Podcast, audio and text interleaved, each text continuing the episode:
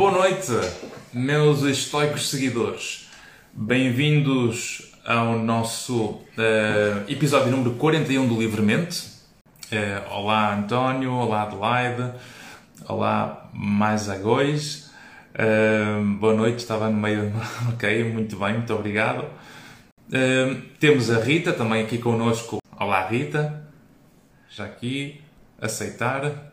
Vão colocando perguntas, dúvidas, questões Uh, e eu tenho no início, uh, como isto é um, é um evento que nós íamos fazer no sábado, mas que por causa da pandemia uh, nós alteramos este, este um, alteramos e convertemos isto para online, mas eu tinha um, adaptei aqui uma espécie de, de discurso de abertura para nós fazermos este 11 primeiro evento para celebrarmos o, o aniversário da, da EM o aniversário e a festa de Natal. Desde o início uh, que nós sempre tivemos esta preocupação de não só estar a querer a recuperar a doença, em termos de, de tratamentos clínicos, não é? naquilo que é o verdadeiro sentido mais tradicional de uma equipa clínica a intervir na área da saúde, mas uh, viver com saúde é muito mais do que recuperar doença. Portanto, é nós termos a capacidade de uh, cuidar uh, da, da saúde física e mental.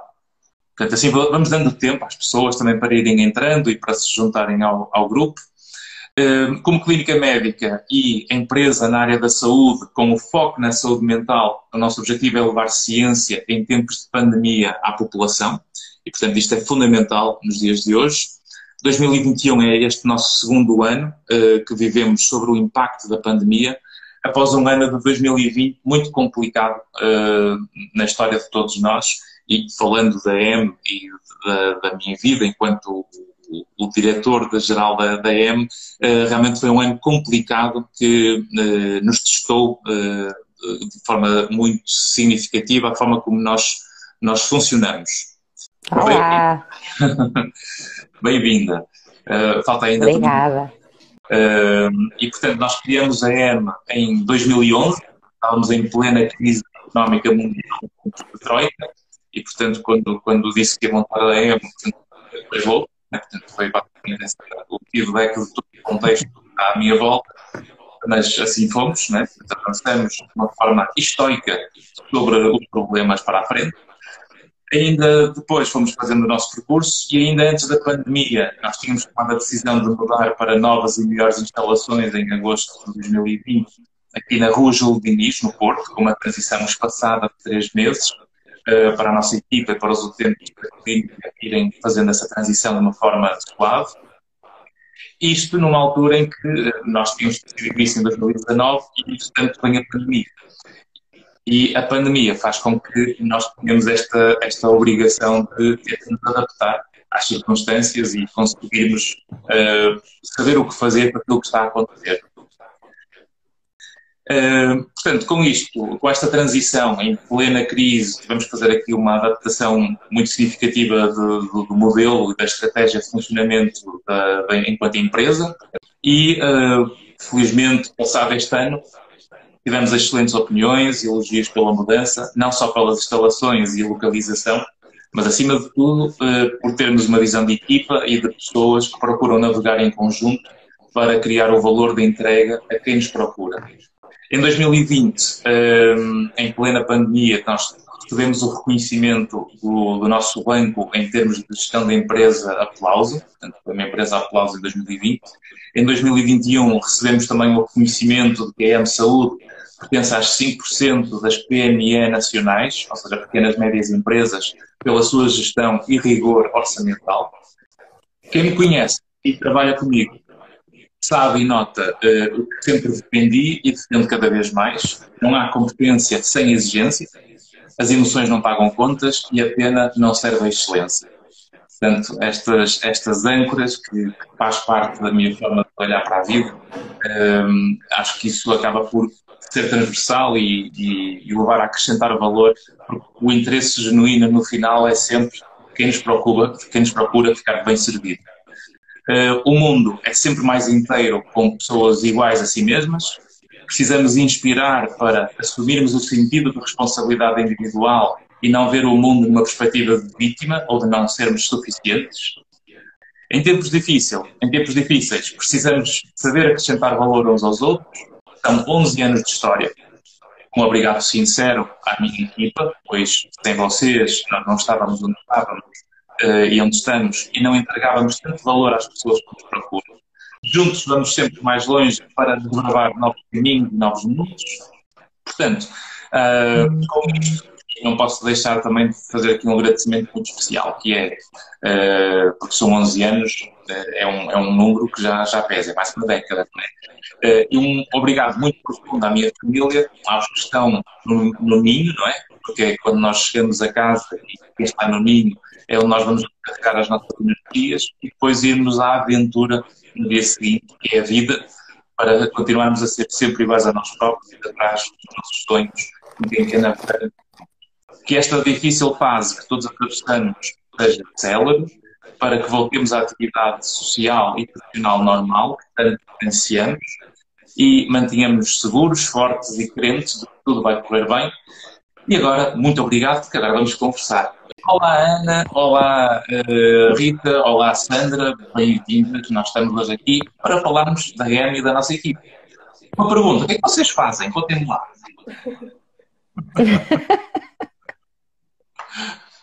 Não sei quem é que quer começar. Eu como sou mais pequenina, acho que tenho que deixar prioridade para quem já fazia parte da equipa. Ok, ok. Sobramos duas. Ok. Posso, posso ser eu, se quiser ser eu começar. Igual. Pronto, eu gosto de dizer que eu costumo ajudar as pessoas a melhorar a sua saúde através da alimentação. Eh, portanto, sou nutricionista e trabalho em várias áreas, com foco no emagrecimento, mas também a patologia do intestino eh, acaba por ser um dos meus principais focos atualmente. Mas acabo por ver também outros. Agora, uma, uma pergunta: achas que, que, nesta fase da pandemia há muita gente que anda com problemas de intestinos, que está assim um bocado apertada e que anda muito estressada e ansiosa? E depois começa a dizer aquelas frases que eu tenho alguns amigos a dizer: é pá, eu incho, eu fico assim meio inchado, não deve ser da comida que eu como. É assim, eu, eu, eu, quando falei aqui de patologia do intestino, seria mais, por exemplo, síndrome do intestino irritável, que tem algumas dessas, uh, alguns desses sintomas. E em termos de pandemia, há as duas vertentes. Tive pacientes que, porque há uma componente muito grande do sistema nervoso, com o eixo cérebro-intestino, há uma componente grande do sistema nervoso que afeta os sintomas gastrointestinais, tanto que até alguns pacientes têm em conjunto com a parte da psicologia, é para trabalhar a parte da gestão de stress, eh, e para ajudar a controlar aqui estes sintomas. E tive as duas situações. Pacientes que pioraram dos sintomas, porque ficaram mais estressados com toda esta situação da, patologia, da, da pandemia, mas também tive outros pacientes que, como, principalmente quando ficámos em confinamento, que não tinham stress de sair e sentir algum desconforto, que conseguiram amenizar um pouco os sintomas, porque hum. essa componente emocional estava mais controlada nesses casos. Ok. Um, vocês têm tido, Ana e Rita, têm tido assim, pacientes que mostrem este tipo de sintomas psicossomáticos, ao fim e ao cabo? Sim. Sem dúvida. Sim, surgem muitos, muitos pacientes com casos de síndrome de intestino irritável, porque está muito associado à questão da ansiedade, por exemplo, Portanto, as coisas, a, quando a boca cala, o corpo fala e muitas vezes aquilo que acontece é que o corpo dá resposta. expressão, não é? Quando, o corpo. Que a mente realmente está, está a acabar por, por, processar e acredito que a mente tem muito impacto no corpo e acho que é por isso que é tão importante haver este trabalho multidisciplinar sim, e perceber sim. o ser humano no seu todo, não é? Sim. Existe aqui um eixo cérebro-intestino em que os sintomas gastrointestinais vão afetando a parte do sistema nervoso e o sistema nervoso afeta a parte gastrointestinal. E depois fica aqui uma bola de neve, não é? Porque a pessoa tem sintomas, fica mais estressada, mas fica mais estressada, tem mais sintomas e não consegue sair deste ciclo. Mas é muito frequente, pelo uhum. menos eu acho que sim. Não sei se a, se a colega part, também partilha desta opinião. Sim. Uh, desculpem aqui a minha cara, mas eu saí há bocadinho das consultas. e curiosamente, agora que vocês falam, foi mesmo chegar a casa e quase vir direta a última situação que vi hoje, até estávamos a discutir quão frequente uh, deixou, era o vómito e deixou de ser, uh, desde que estamos em trabalho, há um ano em consulta. Uh, não havendo crise, havendo melhor gestão da ansiedade e, de facto, vómitos, diarreias são assim sintomas frequentes. Portanto, diria que o nosso trabalho acaba por ser muito em parceria e muito importante. para ajudar as pessoas a fazer este controle. pior agora? Não percebi, Ivandro. As pessoas comem pior? Isto é a pergunta para todas irem ouvir, porque realmente eu acho que as pessoas andam a comer pior e mais desleixadas nestes tempos de pandemia. Há as duas vertentes, não sei se posso falar, há as duas vertentes. Há, há quem coma pior, mas também há quem tenha ficado mais preocupado com a pandemia, com a questão do sistema imunitário, ter mais cuidados a nível alimentar, então acaba por haver os dois extremos. Pelo menos uhum. é a uhum. percepção que eu tenho. E o que é que é comer bem nestas, nestas alturas de pandemia? Tendo em conta que não podemos. não podemos estar tão à vontade a andar por aí pelo, pelo, pelo mundo fora ou pelo país fora, agora principalmente. Já quem diga que onde comemos melhor é em casa, não é, Sandra? Era o que eu ia dizer, exatamente. Estamos um bocadinho mais restritos a nível de saídas, de questões fora de casa, mas a base da alimentação acaba para a maior parte das pessoas é, é em casa e, portanto, acabam por uh, conseguir manter os hábitos alimentares saudáveis uh, dentro de casa. Pois. Portanto, comer metade do frigorífico ou comer o frigorífico inteiro, se calhar não é um comportamento muito, muito adequado nesta altura. Sim, sim, sim. Nem nesta altura, nem nunca. Mas aqui também, nessa parte da compulsão alimentar, do comer mais, a parte emocional do comer, também se complementa bem a parte da nutrição com a parte da psicologia. Pois, oh, oh. simultânea para trabalhar essa questão. Porque eu, eu acho que o, problema é sempre esse, é, é, se calhar, se calhar a noção de saber comer, muita gente tem, o problema é o comportamento, de estarmos no sofá, não haver nada para fazer, ou estarem ali um pouco naquela sensação entre o, o, a digestão do jantar e o ir para a cama, e o pessoal parece que depois tem que ir buscar qualquer coisa para petiscar, não é? Este é o registro que eu ouço muitas vezes as pessoas à noite entre, entre o jantar e, e o ir para a cama, em que estão ali parece que falta qualquer coisa. E depois esquecem-se que talvez seja cedo em vez de ser comida. E depois vão buscar o pacote de bolachas. Sim, se calhar esse período acaba por ser o período que as pessoas atacam mais, porque é aquele momento que não estão em situação, quem, quem não está em teletrabalho, está a trabalhar, é o período que chega a casa e que depara-se consigo próprio com os seus problemas e acaba por utilizar a comida para compensar.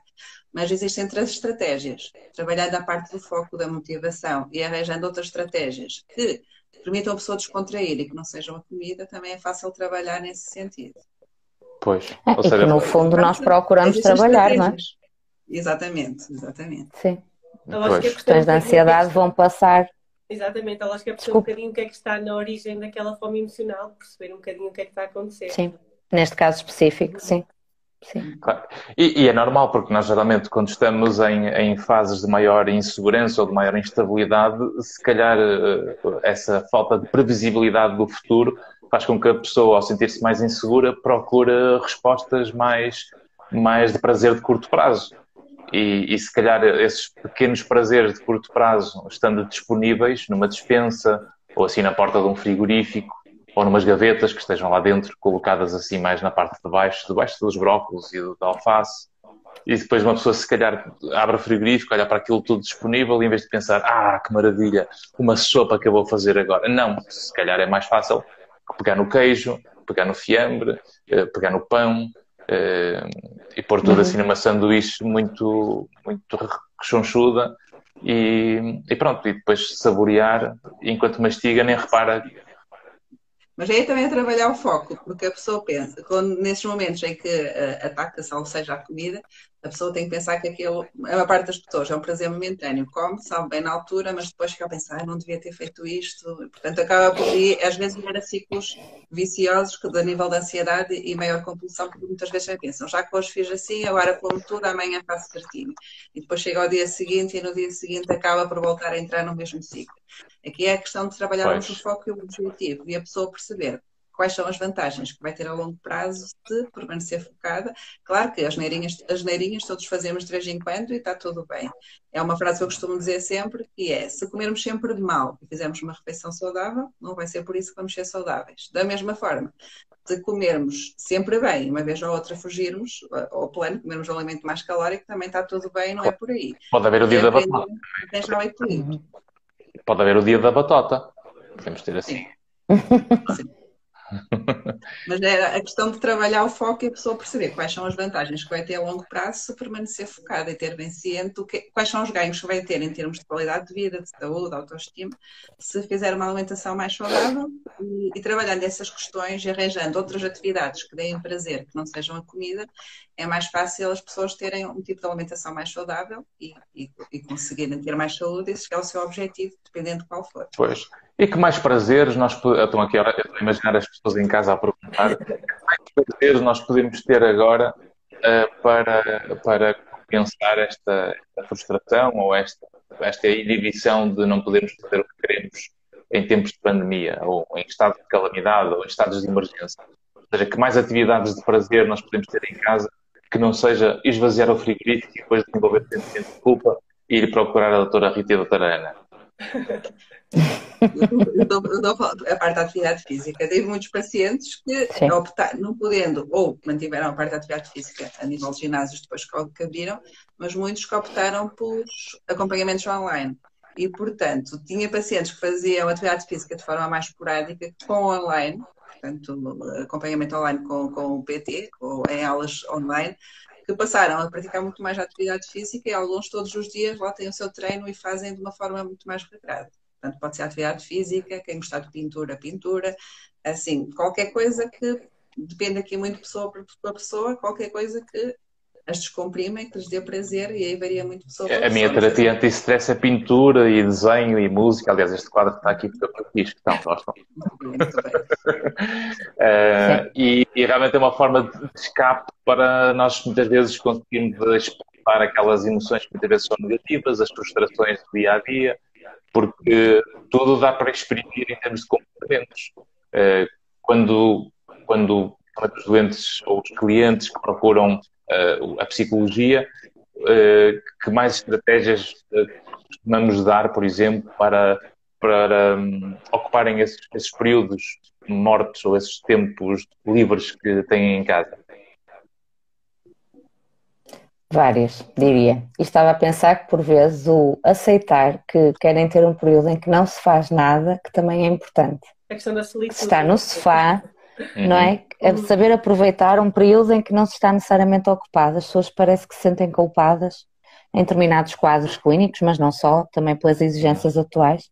Um, culpadas se têm um momento de lazer e um uhum. período de pausa em que não estão necessariamente focados em nenhuma tarefa. Uh, e também é importante diria.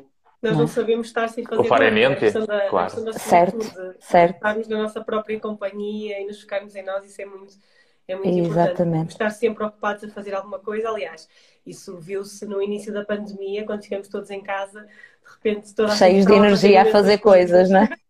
Exercício e, e bolos e imensas coisas e não, não sabemos, na verdade, estar sem fazer nada. E é tão importante nós sentirmos a nossa presença e a questão da solitude e acho que, que é cada vez mais isso que as pessoas também devem perceber, que pelo menos num determinado momento do dia devem estar só na sua própria companhia e focadas assim no, no, presente. Sim. Vocês notam alguma diferença entre, entre o primeiro confinamento ou o segundo? Ou, ou, é, ou, ou seja, já bem a percepção que eu tive com, com as pessoas e na minha rede interpessoal é que a maior parte das pessoas na primeira, no primeiro confinamento até quase que foi agradável para muita gente, porque teve para parar uhum. o que fazer. E foi aquele choque inicial, mas com alguma surpresa, curiosidade, pararem. Medo. Medo. Mas depois o segundo já ficaram assim um bocadinho mais, mais desapontadas, mais desesperançadas. Uh, como é que vocês viram uh, à vossa volta, pela vossa experiência, esta, o impacto destes vários estados de emergência e agora o estado de calamidade que se aproxima amanhã? Certo. Um... Assim, também eu, eu, vou falar aqui um bocadinho pela minha experiência. Eu de confinamento para confinamento fui ficando, foi sendo cada vez mais fácil. O primeiro era aquela saturação de ficar em casa, de, eu até, até costumo dizer que o momento alto do dia era despejar o lixo e, portanto, uh, no primeiro confinamento, porque não estava habituada a estar tanto tempo em casa depois, confinamento a confinamento, já não me custava tanto e também fomos aprender outra estratégia. Estou a falar da minha experiência pessoal. Olha, estás-me a fazer lembrar, um, um, um, eu tive um cliente meu que, na, na, altura do confinamento, em que havia aquelas regras que nem se podia atravessar conselhos, que ele, ele vinha à consulta uma vez por semana naquele período e ele dizia que era o dia em que ele se arranjava, fazia a barba, vestia-se, porque era o dia da excursão social. Da consulta. É válido. Sim. Também tive algumas pessoas a dizer isso. É? Mas depois, eh, eh, se calhar, para algumas pessoas ficou mais difícil, outras habituaram-se já àquele ritmo e que, se calhar, de confinamento para confinamento pode ter ficado mais fácil. Claro. O que eu acho é que, Mas, que as pessoas foram sentindo foi mudando. Se calhar, numa primeira fase era mais o medo, as dúvidas, depois começou uhum. muita questão da ansiedade, depois o cansaço. Ou seja, eu acho que a nível emocional foi variando um bocadinho e agora estamos numa fase em que se calhar as pessoas estão um bocadinho mais desgastadas, mais cansadas, mais desmotivadas e não tão assustadas como estavam no início. Acredito que é mais isso que tem também tem acontecido e foi um bocadinho isso que também aconteceu comigo. Ah, sem dúvida, não, não, nesta questão do, não é fácil uma pandemia quando nós não, e não só não ter controle, não saber claro. o que esperar, deixou-nos muito quietinhos a todos em casa, conforme claro, fomos é sabendo e ouvindo e, não é? e a ciência a evoluir, começamos a baixar todos um bocadinho a guarda e não é por acaso que isto ainda não está controlado, talvez, claro. não sei. E acho que as pessoas não, agora é, ai não, por favor, teletrabalho outra vez não, ficar em casa outra vez não, o pânico de o que é que vai acontecer a seguir, uh, noto que há maior dificuldade em aderir, não é? Se tivéssemos que viver tudo outra vez, uh, e falo sim, por mim, sim. Também não, não queria sim, ficar em casa, não é? É muito uh, difícil fazer teletrabalho. Aliás, acima de tudo, há dois fatores que, que é a nossa missão enquanto profissionais de saúde que as pessoas têm que perceber, até para reduzir um, estas correntes negacionistas e esta forma uhum. errada de funcionarmos socialmente, que é esquecermos que tudo isto só, uh, só existe e estas recomendações existem porque estão todas sustentadas em, uh, em ciência, acima de tudo. E há dois, dois fatores que são âncora para isso, que é o uso de máscara e a vacina, são as duas uh, ferramentas mais básicas e estratégicas que devemos nos preocupar em nos responsabilizarmos individualmente. Essa é a nossa responsabilidade de todos. Se cada um tomar a vacina uh, e usar máscara, uh, isto vai fazer com que a trajetória do contágio e da pandemia seja mais rapidamente resolvida. A investigação tem demonstrado de uma forma sistemática, com estes primeiros estudos de, que já estão a haver de uma forma robusta, o impacto da vacina, é que o contágio é sempre maior de uma forma muito significativa em quem não tem vacina. E, portanto, uhum. é importante que as pessoas percebam estas duas, uh, duas orientações de responsabilidade individual. Tomar vacina e usar máscara. Mas ainda Mas, assim, temos pessoas a dizer que escolhem não tomar a vacina. Certo, e podem fazê-lo, mas a liberdade de cada um termina nessa do outro. E aí é que nós temos que saber viver é. em sociedade, porque caso contrário, andamos todos aqui às torres uns com os outros, ninguém se entende. Quando baixa a, essa estrutura de comunicação que nos permite comunicar uns com os outros, isto faz com que a sociedade se fragmente e nós vamos criar conflitos entre todos. Uh, e por muitos psicólogos que hajam, nós não conseguimos dar conta do recado para resolver esses conflitos, porque no limite isso, uh, pela, pela, pela, história, uh, o que demonstra é que vai levar quase sempre a guerras civis por causa do crescimento dos extremos. Os extremos com poder são perigosos. E nós precisamos perceber uhum. que é, quando nós estamos ao centro e conseguimos conversar uns com os outros, respeitamos as diferenças de opiniões, nos permite funcionar em conjunto. Isto é tão evidente na sociedade e, e como se pode ver, por exemplo, dentro dos, das, das, famílias, que são os microsistemas que nós temos. Se eu estou numa, dentro de uma família e cada um tem uma posição cega e como fala com o outro, está tudo fechado em casa, em cada quarto, no telemóvel. E ninguém fala com ninguém. E, portanto, ia não há vez na cozinha, ia não há vez na, na sala, ia não há vez ocupar o lugar do sofá.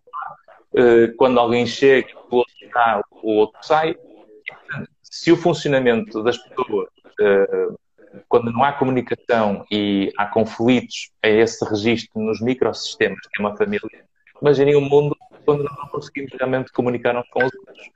Por isso é que a saúde mental e conseguimos conversar uns com os outros é essencial.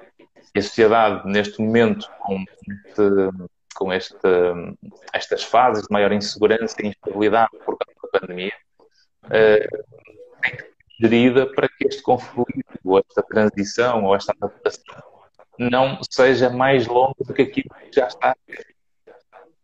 Portanto, é, é mesmo importante que nós consigamos pesquisar os nossos seguidores e as pessoas que nos ouvem para que, uh, sendo nós uh, profissionais de saúde, percebam uh, o contributo conseguimos passar esta mensagem de uma forma clara e transparente.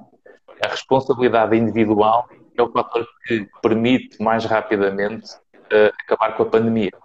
E a pandemia vai ser tanto mais rapidamente decretada como finalizada pela OMS, quanto mais a população estiver vacinada, para que nós conseguimos voltar às rotinas e à vida que nós queremos. Quando se gosta, a pessoa aprende mais para prevenir o risco. Que é o que nós fazemos. O filho quer sair à noite, combinamos chegar à uma da manhã, chega às seis da manhã, semana já não sais. Portanto, nós passamos por isto porque não há uh, liberdade sem responsabilidade. E nós precisamos perceber essas relações para o nosso funcionamento social e, e mantermos saúde mental, acima de tudo, para conversarmos uns com os outros. Não é? Essas frustrações... Essa era a frase máxima do meu pai: máxima liberdade, máxima responsabilidade. Exatamente.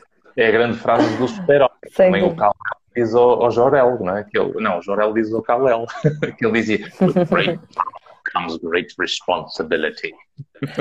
Certo. E pronto. Porque senão as frustrações, chegamos a casa, pronto, vai metade do frigorífico e depois tem que ir à, à santa. Com as frustrações. Temos aqui um comentário do António que diz: Por estar numa fase mais tensa, tendo a isolar-me como forma de autoproteção. Mas sei que é uma fase passageira. Será que é? O que é que acham? Não conhecemos o António. Exatamente, essa pergunta era para nós. Mas o, o, é para exato. Mas estas fases tensas faz com que as pessoas isolem mais? Algumas pessoas sim. Será sempre muito. Isolamento. Uhum. Sim. Já está aqui a dizer que o Omicron é que está a baralhar tudo. Mas mais uma vez eu acho que isso aconteceu ainda mais na, na, na primeira fase. Portanto, acho que agora já não é tanto isso que acontece. As pessoas já estão mais uh, a arriscar, já não tendem a isolar-se tanto. Uhum. Mas a ansiedade social Sim. aumentou imenso, portanto. Aumentou imenso, era o que eu estava. E, e perturbações obsessivo-compulsivas acabaram por ser sim. legitimadas, não é? nomeadamente as que têm foco de limpeza, mas ao mesmo tempo com muito agravamento. De sim. sintomatologia. É como, é como esta nova variante que, ou, ou, seja, tudo isto também, para criar essa obsessão compulsão, também tem a ver com a forma como as notícias são transmitidas e, uh, e a quantidade que são as notícias, não é? Porque nós estamos, Sim. Uh, quanto mais horas passamos com, com acesso à informação, também pior. E não, não acrescentamos Sim. nova informação. É verdade, e por acaso no primeiro confinamento decidi a dada altura deixar de ver com frequência aqueles números que nos invadiam todos os dias as televisões a toda hora em momento, senti mesmo que não, que não queria. E aconselho toda a gente a não ver em demasia, porque depois não há filtro uhum. e ficamos absorvidos, um, não é? Pelo medo e, e no, nos casos dos doentes com, com, com perturbação obsessiva ou compulsiva, o medo da contaminação escalou. Uma coisa uh, completamente disfuncional e, portanto, uhum. diria que excesso de informação também nem sempre é benéfico. Pois não, é, é tóxico até, não é?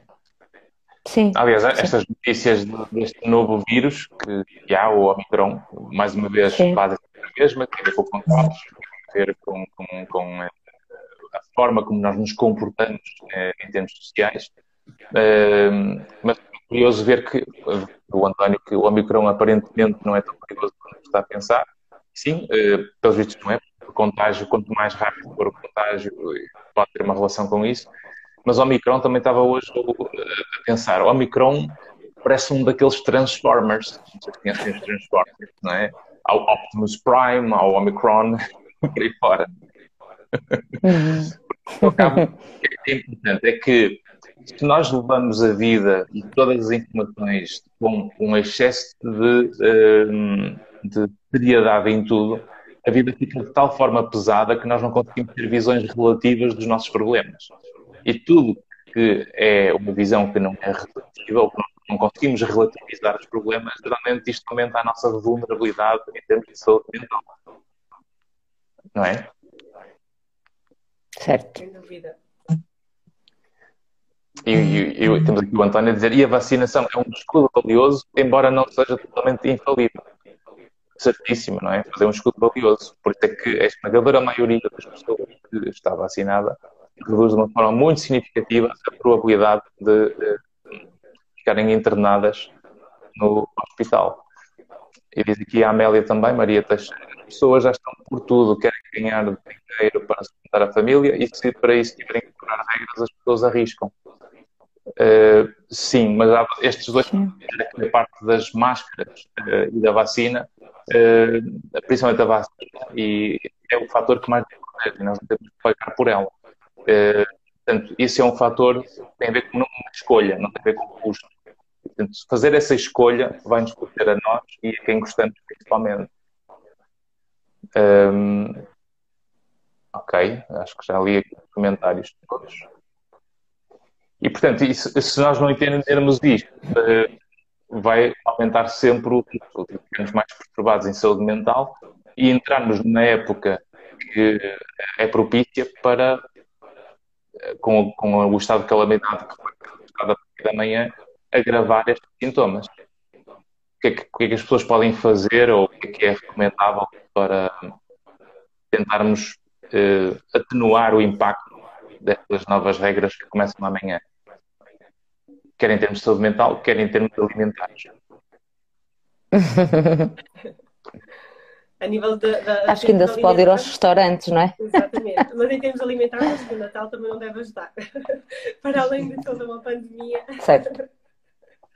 Sim, mas aqui o Natal, normalmente o que é problemático é que muitas vezes antes do Natal já começava antigamente os jantares de Natal, os, os chocolates que já apareciam em casa, depois os, os excessos prolongavam-se entre o Natal e a passagem de ano, depois entre a passagem de ano e os reis, então acaba por ser quase 15 dias de excessos. Uhum. Portanto, não tendo os 15 dias de excessos, e se for só o excesso 24 e 25 e depois 31 e 1, desde que não seja nada de caixão à cova, como se costuma dizer, também não é por aí que se vai estragar tudo.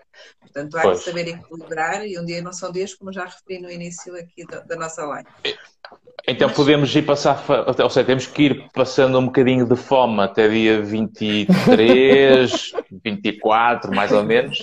Depois chega ali dia 24, é o fim do mundo, não é? Porque aí temos que comer tudo, porque vai acabar, vai acabar a, a promoção. Não, não é preciso passar fome até lá, é comer de forma equilibrada e depois no, no dia 24 e 25 baixa um excessozinho, está tudo bem, e depois volta-se ao plano, à rotina normal equilibrada. E depois dia 31 eu, mais um abusozinho e depois volta. Sai. Não, é, não vai ser. Qual, abusos, qual, é, o, qual é o vosso bolo favorito de Natal? Molotov.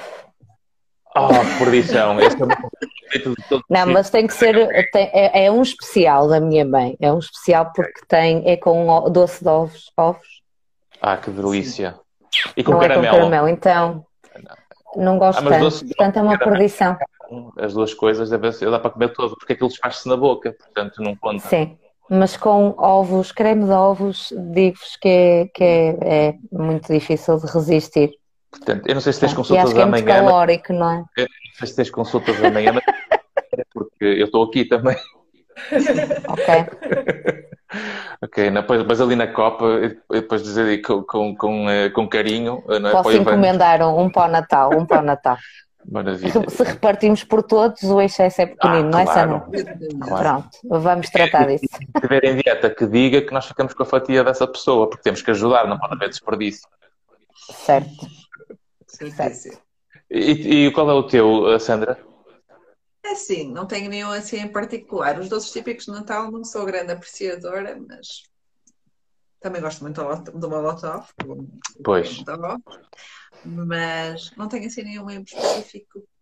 Há umas bruinhas de Natal, que é uma vizinha nossa que costuma levar, que ela as dela são assim fantásticas, então eu estou sempre à espera do Natal para comer as bolinhas dela.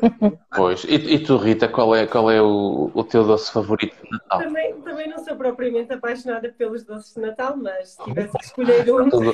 Não, eu não. Qualquer coisa do género, mas não sou, não sou muito fã, na verdade, não sou muito fã.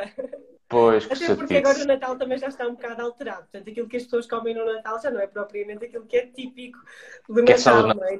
Portanto, há todo um pouco de chocolate. As farofas, as farofas são uma delícia, não é?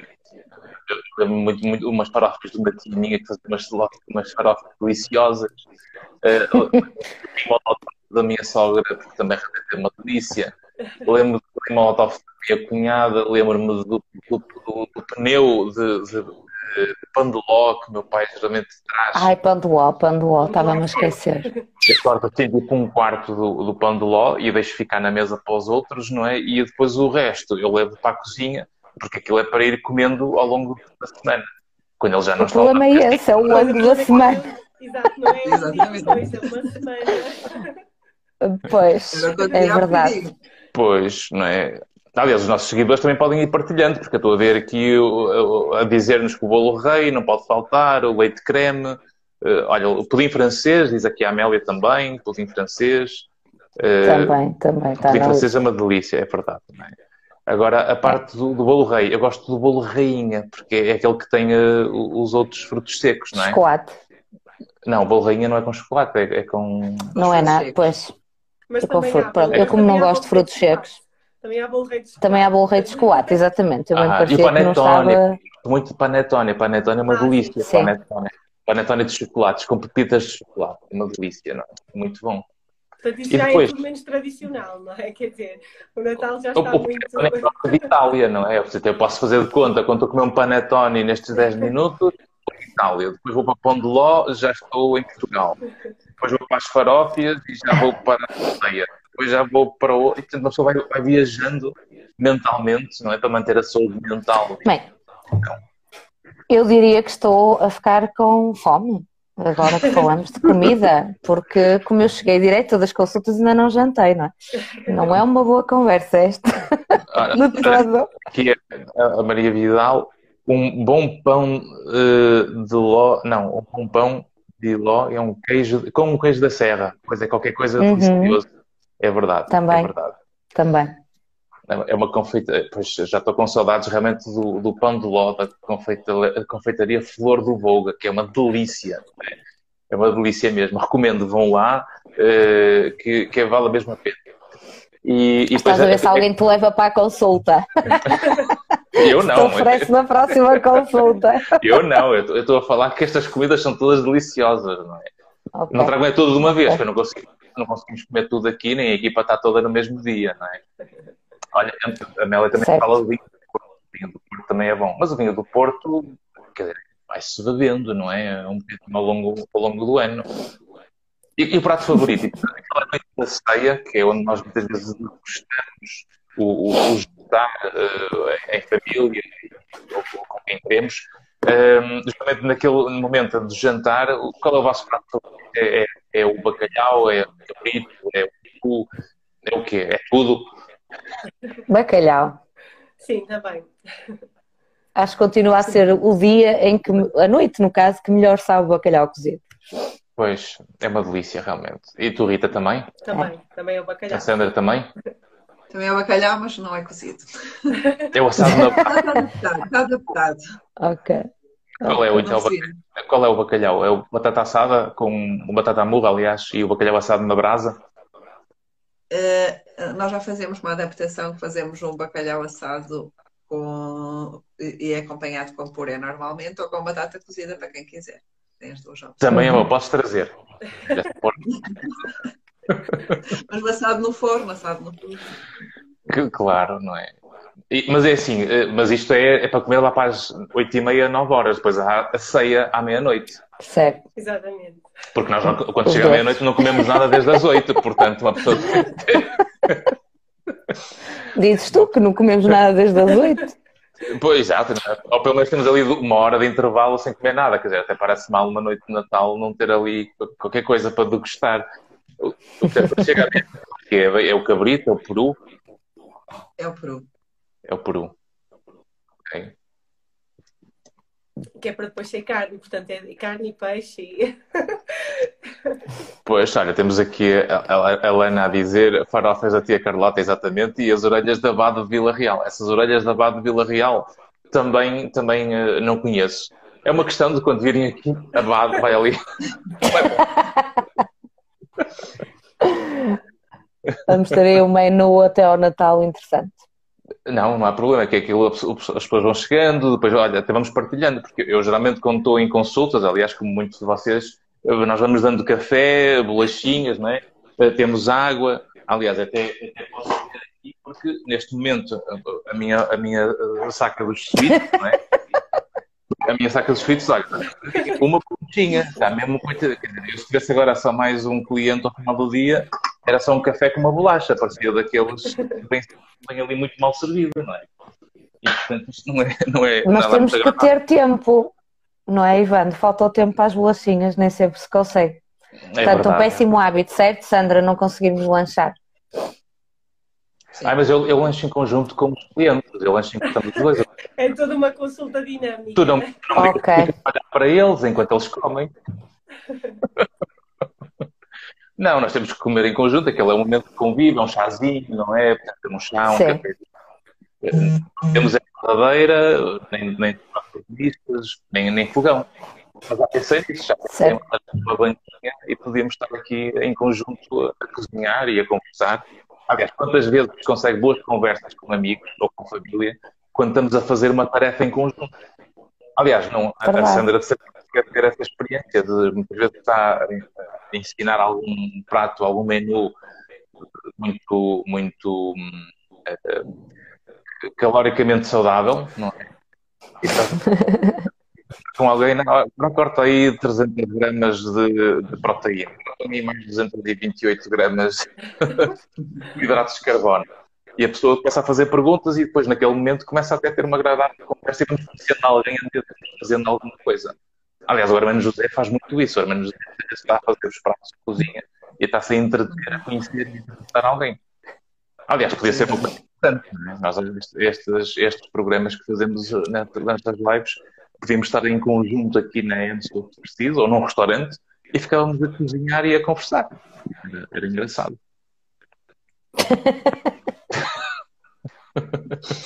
Estava a imaginar esse cenário. Era engraçado, não é? E depois dávamos assim uns nomes uh, ligados à saúde mental, não é? Sei lá, um, um, vamos dar um nome um prato, por exemplo, para inspirar, para mantermos a motivação. O que é que nós podíamos servir a alguém para motivar para a mudança? O que é que achas, Sandra? Não sei, tenho que pensar, tenho que pensar. Assim, de repente, não me estou a lembrar de nada. Do tipo, a pessoa, ah, eu, eu não consigo falar com pessoas, eu estou muito envergonhado e muito. Então nós fazemos o quê? Arranjamos assim uma, uma, uma, uma, uma coxas de frango vai com todos. É? Para resolver o pessoal que dificuldades em interagir. Vai com todos. Portanto, estava ali, coxas de frango. que mais? Alguém, olha, estou-me a lembrar alguém que ah. um bocado muito, e que sente falta de empatia, sou uma pessoa muito amarga, sofria com os outros. E nós, pronto, pega lá um bocadinho abaixo de priscos. Okay. Era, era, assim um uh, agridoces e porquê? Porque acabamos por potenciar a mudança através da, da doçura que deve ser uh, um momento de degustação. Sim. A comida uhum. tem muito de cultural e de emocional e, e, e, e é sinal de afeto, não é? Claro. Também é, e, portanto, há uma carga muito grande a nível emocional com a parte da comida. Aliás, Reparem, quando, quando, falamos da questão de, de, dar afeto ao outro, muitas vezes está relacionado com cozinhar ou uh, oferecer, uh, por exemplo, chocolates, etc. Portanto, a questão da comida está uhum. muito, muito associada à parte dos afetos. Claro. Quando há almoço de família, que a família, por exemplo, eu vou dizer a, mãe, que faz aqueles pratos que nós gostamos muito, porque, serve, porque sabe que gostamos, é um miminho, e portanto há aqui muito claro. de, de emocional no comer. Ou então daqui estamos é. todos à mesa. Diz, diz, diz. Ia dizer que parece que não estamos juntos se não estivermos a comer, a almoçar ou a jantar, não é? É verdade. Se não for assim marcado com uma refeição que as pessoas não estão. Tipo aquele momento em que estamos todos à mesa e estamos a comer e, e aquilo está tão bom e tão delicioso que no momento Sim. de partilha a pessoa diz, oh, oh, oh, Ana, não vais querer aquele pedaço depois não. e uma forma de que não comes a minha parte. Sim, sim. e uma coisa interessante que, que, que, dá para ver nestas alturas em que as pessoas vão, vão, vão partilhando eh, os jantares, os almoços, os banhos, nós vemos que há muitas pessoas que têm um peso muito grande na tomada de decisão para o lugar onde vão comer. Eh, e nós esquecemos que o lugar onde nós vamos comer é o pretexto que nós arranjamos para aquilo que não se compra nem se vende. Que é o momento, que é a, é a relação. Ou seja, eu, nós usamos um restaurante para o convívio. Nós vamos buscar uma experiência de degustação, não para, não, não para estar lá pela comida em si, mas por aquilo que essa comida e esse restaurante nos proporciona. E é isto que muitas vezes as pessoas têm a decisão de. Nota-se que parece que têm medo de tomar a decisão do restaurante A ou do sítio A ou do, do B, porque transformam isso num problema. Não veem isso em algumas pessoas, essa dificuldade em tomar uhum. decisões para ir em alguns sítios, como se o sítio fosse o que condiciona o, o, a conversa ou, ou, o momento, ou se fossem perder valor, se escolhessem sítio errado. Pessoas mais inseguras e com maior dificuldade em tomar decisões, também nas decisões ditas banais, não é? O mais simples, uhum. do dia a dia, transportam essa mesma dificuldade. E depois quase que parece que se a comida não era boa, o empregado não era tão atencioso, claro, fui eu que escolhi mal e atribuem a si essa responsabilidade também muitas vezes, não é? Pois, pois. E temos aqui também um comentário da Maria Vidal. E umas rabanadas com vinho do Porto Velho também é excelente. Não podemos esquecer um bom cabrito. Pois, exatamente. Né? Portanto, temos... Ah, banha da Bada também serve. Banha da Bada. Sandra, o que é, que é a banha da Bada? É só se for o que Acho que não é suposto saber, mas nós estamos a dar péssimas ideias.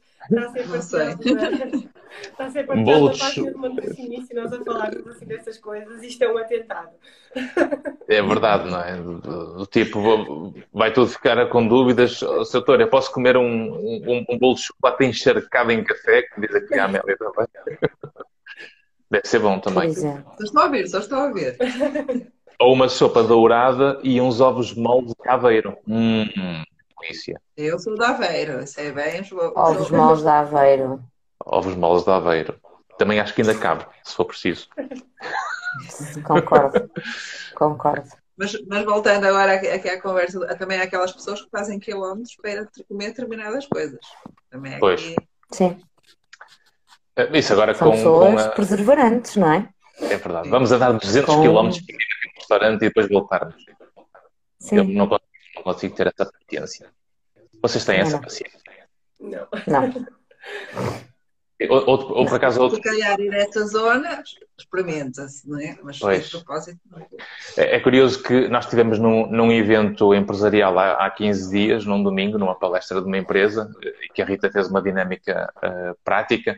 E, e, depois fomos àqueles restaurantes, estivemos lá num restaurante tradicional, à moda antiga, que trazem um carrinho gigante, cheio de sobremesas de cima a baixo, em que te dizem que tu podes escolher o que tu queres. E pronto, e uma, uma pessoa se vir no menu vai pedir sempre menos do que quando está disponível. Porque quando está disponível, claro. eu, aquilo, eu, eu, eu, cada prateleira eu tive que retirar um bocadinho de cada coisa, assim, uma fatiazinha assim fininha, do, do bolo de cima, mais outra fininha do bolo de baixo. Depois, uh, como é que se chamava aquele bolo bom e delicioso que, eu, que também... eu, eu, como me dediquei à maçã que eu comi, tão desinteressante, não faço ideia do nome do bolo, porque na verdade eu, eu pois. alimentação muito mais numa lógica da alimentação, ou seja, da energia eu, também. É, claro. Portanto, não vi bolo nenhum. Não, pois, mas, mas comeste um bocadinho daquele bolo que eles, que eles depois serviram no final, assim, aquele ah, pedacinho. Sim, aquilo que era tradicional. Qualquer sim, coisa era... Lili, era Lili qualquer coisa ali ali. Portanto, Era uma é delícia. Em, em, em Esposende. Se tiver alguém a ver no Esposende, há de saber certamente o nome do doce tradicional de lá. Exatamente. Podem comentar isso, o nome, qual é o nome desse doce tradicional de Esposende, não é? Um, uma, uma, temos aqui duas perguntas também dos nossos seguidores que colocaram. Uma é porquê é que a M se chama M? Porque como uh, os sócios da clínica têm os dois o mesmo, começam os dois pelo, pelo, pelos mesmos, pela, pela mesma letra de M, então isto seria a clínica M&M's. E como não pode existir clínica na NEM, senão a Nestlé iria a M, não é? Então ficou um E a representar cada, cada um dos sócios e ficou então M com os dois E's, é? Essa é a lógica da explicação do que é que se chama M. Um, e a segunda pergunta era, era, era, que era, foi o António que colocou, que era qual? Será que eu consigo ver aqui? Ah, consigo ver aqui, está certo. Isto afinal eu, apesar de ser amador nas tecnologias, acho que ainda me vou safando de vez em quando.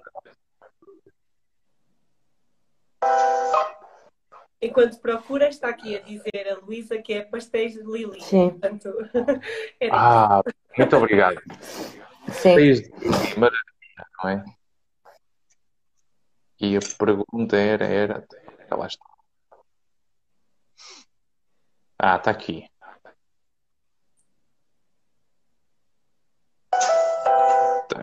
Aqui e agora saiu. Ah, qual é até agora a maior conquista da M Saúde? Até agora é conseguir estar a lidar com esta pandemia, superar a pandemia, a ter uma equipa de alta qualidade, cada vez com mais, mais uh, capacidade de trabalho de equipa, para servir acima de tudo aquilo que é mais importante para todos nós, é as pessoas que nos procuram, eh, que ficarem cada vez mais bem servidas, com a nossa melhor competência, com o nosso maior grau de, de exigência e de dedicação, para conseguirmos não só recuperar da doença, mas acima de tudo acrescentar saúde e criar um de vida mais saudável para todos. Portanto, esta é Sem dúvida a resposta a isto. Não sei se querem acrescentar alguma coisa, mas estamos todos Eu dizer que faço parte da mobília e que fico muito contente por ver o caminho que a EM tem, tem vivido e pela procura ser sempre uh, maior. Portanto, é sinal que chegamos onde é suposto chegar. Eu sou uma parte mais recente da mobília, não é? Portanto, agora também faço parte e uh, já acompanhava a EMI, acho que é, é, é, um trabalho que deve ser reconhecido e é um grande gosto, claro, fazer parte da equipa, principalmente por ser um trabalho multidisciplinar, como estávamos a falar há pouco, e acho que isso enriquece muito um, o trabalho que é feito na EMI, o facto de ter profissionais de várias áreas do corpo e da mente, acho que isso faz todo sentido uhum. e que isso acaba por diferenciar muito no mercado. Uhum. Eu faço minhas as palavras das minhas colegas, também é um prazer fazer parte desta equipa. Se calhar faço parte da mobília entre média. mas é um prazer fazer parte desta equipa e uh, trabalhamos muito bem de forma multidisciplinar e estamos, trabalhamos todos em conjunto para o melhor de todas as pessoas que nos procuram. Portanto, eu penso que uhum. falo vou falar por mim, mas que falo por, por todos, o objetivo não é que seja mais uma consulta, mas é que seja a consulta que vai verdadeiramente ajudar a pessoa a ganhar mais saúde e, e a uhum. encaminhar-se no seu claro. caminho, que é um português um bocado estranho, mas é que seja a consulta que vai fazer a diferença na vida da pessoa que nos procura. E acho que uhum. esse é o uhum. espírito de todos que estão na, na, na clínica também. Portanto, certo. não ver a pessoa também como um paciente, mas como uma pessoa que está ali e não é um paciente, mas é uma pessoa amiga que está ali para ser ajudada. Por isso é que nós temos esta lógica de, de, queremos falar em saúde, não só falar da doença, queremos falar em estilos de vida saudáveis, uh, sermos inteiros a cuidarmos de nós, não temos medo de sermos iguais a nós próprios na relação com o mundo, porque aí é a nossa saúde mental e a nossa saúde física que paga a conta, quando nós não conseguimos ser inteiros a funcionar uns como os outros. Uh, e quando a pessoa pode vir a um, um especialista ou alguém que tem estas bases científicas uh, por trás e consiga ter uma visão em que possa ser abraçada por um, um, trabalho de equipa, uma visão de que possamos criar aqui uma visão multidisciplinar, se calhar aí uh, nós conseguimos não só tratar a doença, mas uh, tratar a pessoa é, por inteira. É isso, é isso que nós queremos ao longo destes anos. Um... E deixa-me acrescentar, Ivan, e percebemos claramente, e eu acredito que vocês tenham exatamente a mesma percepção que eu, que um, alguém que vai, por exemplo, a uma consulta de psiquiatria na EM, rapidamente, se for orientado para a psicologia, por exemplo, isto acontece muitas vezes, articulamos entre nós, a uhum. pessoa a seguir sentiu-se bem com aquele colega, então aceita bem a opção uh, da psicologia e o inverso, não é? Confiam na nossa opinião quando também encaminhamos aos colegas. Isso é muito positivo, pois também nos permite debater os casos, pensar em soluções e, e, e também fazemos. E, portanto, é sinal que as pessoas confiam nos, na, na, equipa que está ali e nas escolhas que, que, estamos a fazer também ou que estamos a propor. Portanto, é muito bom quando assim é. E a questão é que o facto da pessoa se sentir tão acolhida a todos os níveis acaba por ajudar, Sim. porque é totalmente diferente nós dizemos à pessoa para procurar um, um psiquiatra ou uma nutricionista um, em qualquer lado do que nós dizemos que efetivamente temos esses profissionais na, na equipa e que é uma questão de encaminhar e acho que faz, faz todo sentido e é, acabamos por conseguir de uma forma muito mais concreta e muito mais fácil ajudar a pessoa no todo. Portanto, a pessoa não se uhum. sente sozinha em nenhuma das áreas um, da, da, sua vida. Acho que isso é, é espetacular e acredito mesmo uhum. que diferencie no mercado e acho que é o que uh, é o que atualmente faz todo sentido, ter assim esta visão do todo e não das partes. A pessoa ter que ir a uma determinada clínica Sim. tratar de uma, de uma parte, depois de outra, acho que não faz tanto sentido. Por, por isso é que esta lógica de termos nesta filosofia, eu costumo dizer que a ciência é fundamental na vida, porque de um ponto de vista de saúde, fazer bem feito tem sempre a ver com essa sustentabilidade científica, porque sem isso passamos a ter opiniões e a opinião é uma vida e a opinião não consegue realmente ser eficaz na maior parte das vezes, uh, mas a, a, moldura que fica à volta da, da ciência é bastante da filosofia. E a filosofia do estoicismo, que é uma filosofia com 2.400 anos, uh, que, com, o Epicteto, com Marco Aurélio, uma série de estoicos uh, que na altura desenvolveram essa filosofia, está ancorada em dois, dois grandes pilares que, não, que, que são transversais a todas, a todas as áreas de especialidade na saúde, que é a lógica do sentido de responsabilidade individual e da rejeição ou uh, não vermos a vida numa perspectiva de vítima.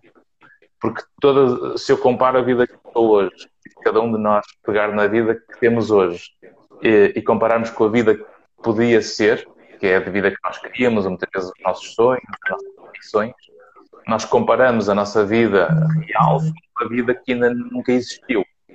E se eu comparo a minha vida real com a vida que nunca existiu, eu sou sempre uma pior versão e estou sempre aquém do meu, daquela visão. Eu, eu só posso comparar a minha vida hoje com aquilo que foi. E se hoje a vida está melhor do que foi, então hoje encontramos a melhor versão de sempre. Se eu hoje consigo ter um estilo de vida que me faça cada vez mais encontrar a versão melhor de sempre até hoje, porque estou ancorado naquela visão que nós queremos, que é a visão que nos inspira, mas não nos comparamos. E se cada um de nós, no seu estilo de vida, eh, de cuidados físicos, de estilo alimentar eh, e eh, a forma como cuida da qualidade dos seus pensamentos e das suas emoções e dos seus comportamentos, se calhar nós conseguimos ir encontrando uma versão uh, cada vez mais congruente e mais igual àquela que nós queremos ser, porque estamos a sustentar a mudança não numa frustração com um, futuro que nunca existiu, mas eu assento essa, essa satisfação com uma versão que eu nunca antes vi. E se eu comparo com aquela que foi, então nós estamos a superar objetivos a caminho de, um, de uma autoestrada que leva, se calhar, perto daquilo que nós queremos. Portanto, é isto que basicamente queremos fazer na app, é que as pessoas sejam mais estoicas e não vítimas. Aliás, vamos criar até o clube dos estoicos, que é para o pessoal tipo, ainda estoica, então ainda és vítima, tens que entrar no clube. que é precisamente de uma forma simbólica, linear, metafórica, como quisermos chamar, nós percebemos que realmente a, a, a, vida tem que ser muito mais do que só cuidarmos da doença ou só repararmos em nós quando estamos com problemas.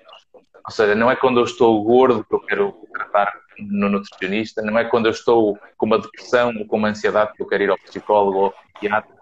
Hum, é, eu quero é, é, é, perceber que se estou com dúvidas ou questões que me levam a aumentar as minhas vulnerabilidades, eu quero procurar a vossa ajuda para uh, eu conseguir sustentar aquilo que encaixa comigo para eu ficar mais seguro e igual a mim próprio cada vez mais.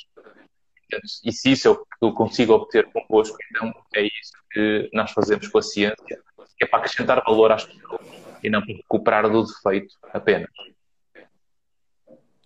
Não sei se tem acrescentar alguma coisa sobre isto, mas estejam à vontade.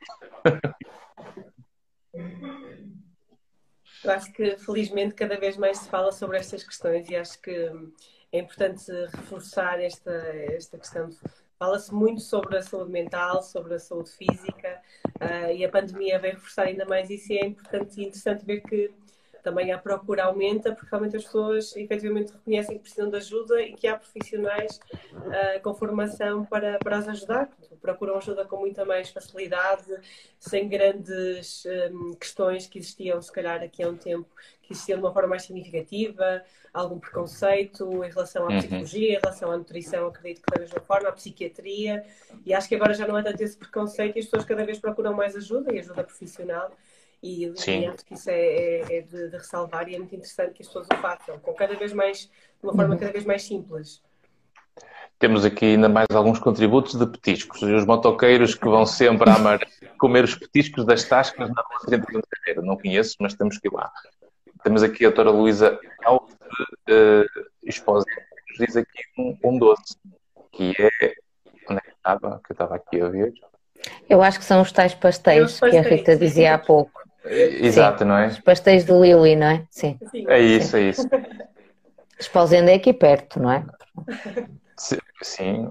É, doce de Chila, tipo clarinha, doutora Luísa Health, exato. Também está aqui a dar um contributo com este doce de Chila, tipo clarinhas. Pronto.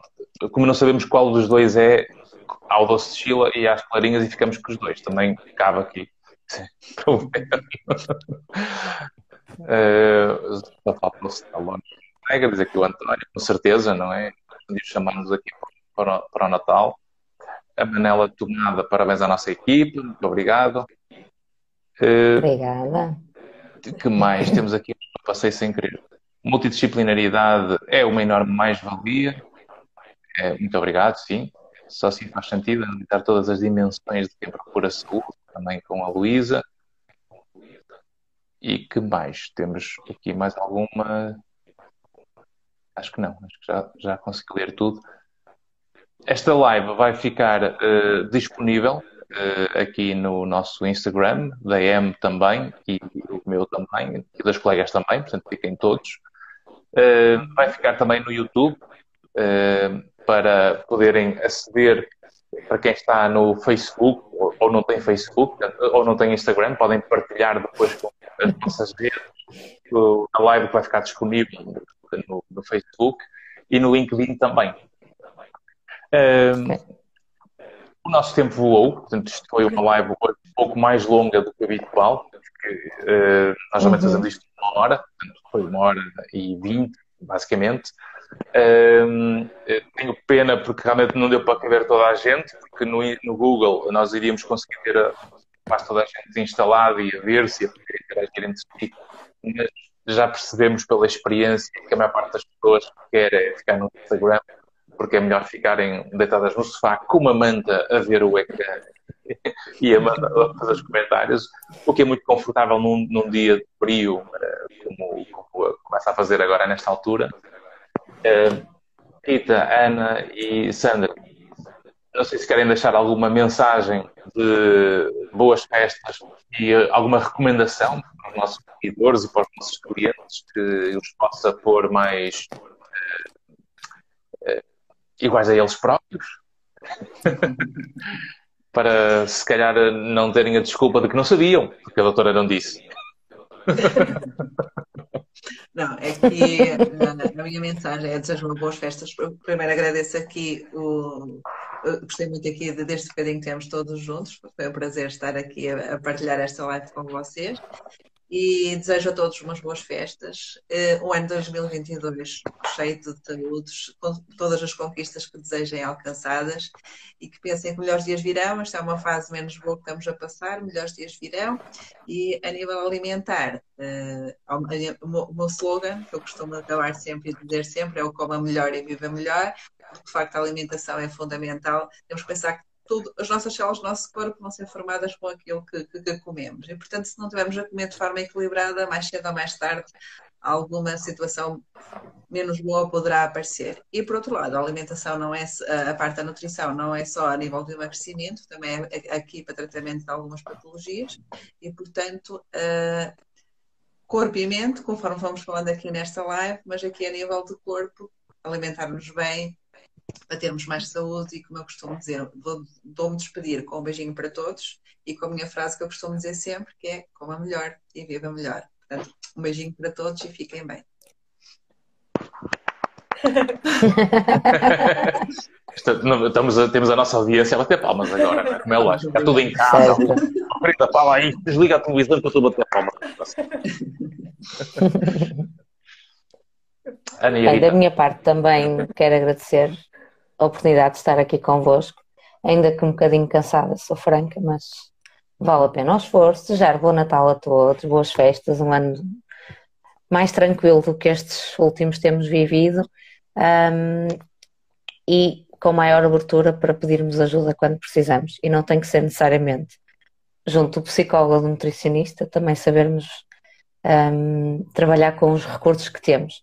Em último caso, se eles não estão a resultar, então se calhar a ajuda tem que vir de fora para trabalhar com, com o que está. Uhum. Sim. E eu, por último, uhum. também gostava. Exato, faltar as palmas. eu também gostava muito de agradecer a oportunidade de estar, de estar aqui, até porque é a primeira vez que, que participo nisto, embora seja assim online uh, no vosso evento. É um gosto fazer realmente parte da equipa uh, e é um gosto ah, poder trabalhar nesta área, porque na verdade, falo do que me diz respeito à psicologia, é uma área que nos apaixona e que nos enche sempre, que nos enche sempre o coração ao longo do, do nosso trabalho. Temos sempre o coração cheio. Acho que são as áreas da saúde têm muito esta vertente. Que seja o ano 2022, que seja um ano bom, um ano com muita saúde acima de tudo e que nos, que nos traga algumas surpresas positivas uh, e efetivamente que para o ano possamos estar juntos uh, e que realmente as pessoas ao longo destas festas que aí vêm possam uh, dinamizar através do online, através de, de muitos meios, estar com a família, porque tal como, como a doutora Ana estava a falar, é importante nós recorrermos aos outros para pedir ajuda também e, se necessário, procurar ajuda profissional, que estamos cá disponíveis para ajudar. E é um ato de sensatez e de coragem, portanto, não é de todo um ato de fraqueza, pelo contrário. E um bom ano, que seja um ótimo ano. Uhum. E boas festas, claro, que se divirtam muito. Claro, claro, aliás. certo. Estamos, não, deixa, não, não é só cumprir responsabilidades e deveres. A vida tem que ser vivida independentemente dos problemas que nós temos, não é? Porque a vida é o que acontece enquanto Sim. nós pensamos nela. Um último pormenor. Uh, se isto tivéssemos feito no Google Meet, uh, nós iríamos, obviamente, ter muito mais interação entre os colegas, porque havia mais gente também no ecrã da nossa equipa.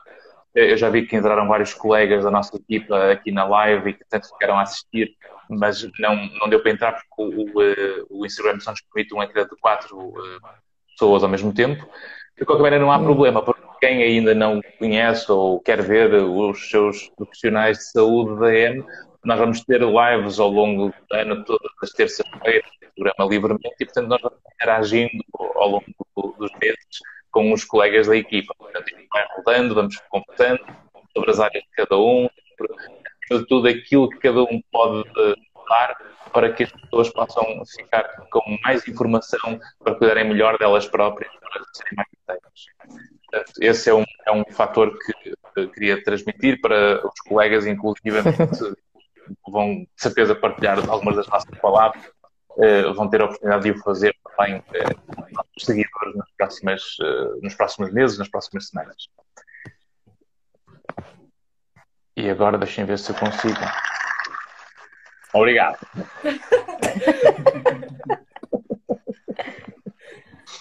Portanto, afinal, afinal temos, temos pessoas connosco, não é? Obrigado, obrigado. contratadas, pessoas contratadas. São contratadas. Pronto, obrigado, obrigado. Acedem aí às pessoas todas, podem assinar. Sim. Obrigada a nós. É, é Obrigada, Malta, até uh, para a semana. Uh, próximo live, terça-feira. Chega. na próxima terça-feira temos o livramento habitual. Na próxima terça-feira vamos ter uma convidada especial que uh, só falta confirmar, que é uma atriz uh, do Luxemburgo, a Magali Teixeira, que vai estar numa série que é Coyotes, que vai estar na Netflix e vai ser nossa convidada na próxima terça-feira. Portanto, caríssimos, damos por terminada a nossa décima primeira tertúlia em Saúde. Faltou o jantar, uh, mas para o ano, no Natal, nossos seguidores e os nossos clientes, fornecedores, todos os que uh, estiverem interessados neste evento de uh, partilha de conhecimento e networking, convido-vos a estarem presentes daqui a um ano, ponham já na agenda, no mês de dezembro, ao final de novembro, vamos para o nosso evento presencial. Espero que, que sim, que a pandemia termine em meados de 2022 e que seja um verão de recuperação e que terminemos o ano em grande. Portanto, um abraço estoico a todos e a todas e até para a semana. Até para a semana. Boa noite, até para a semana. Tchau.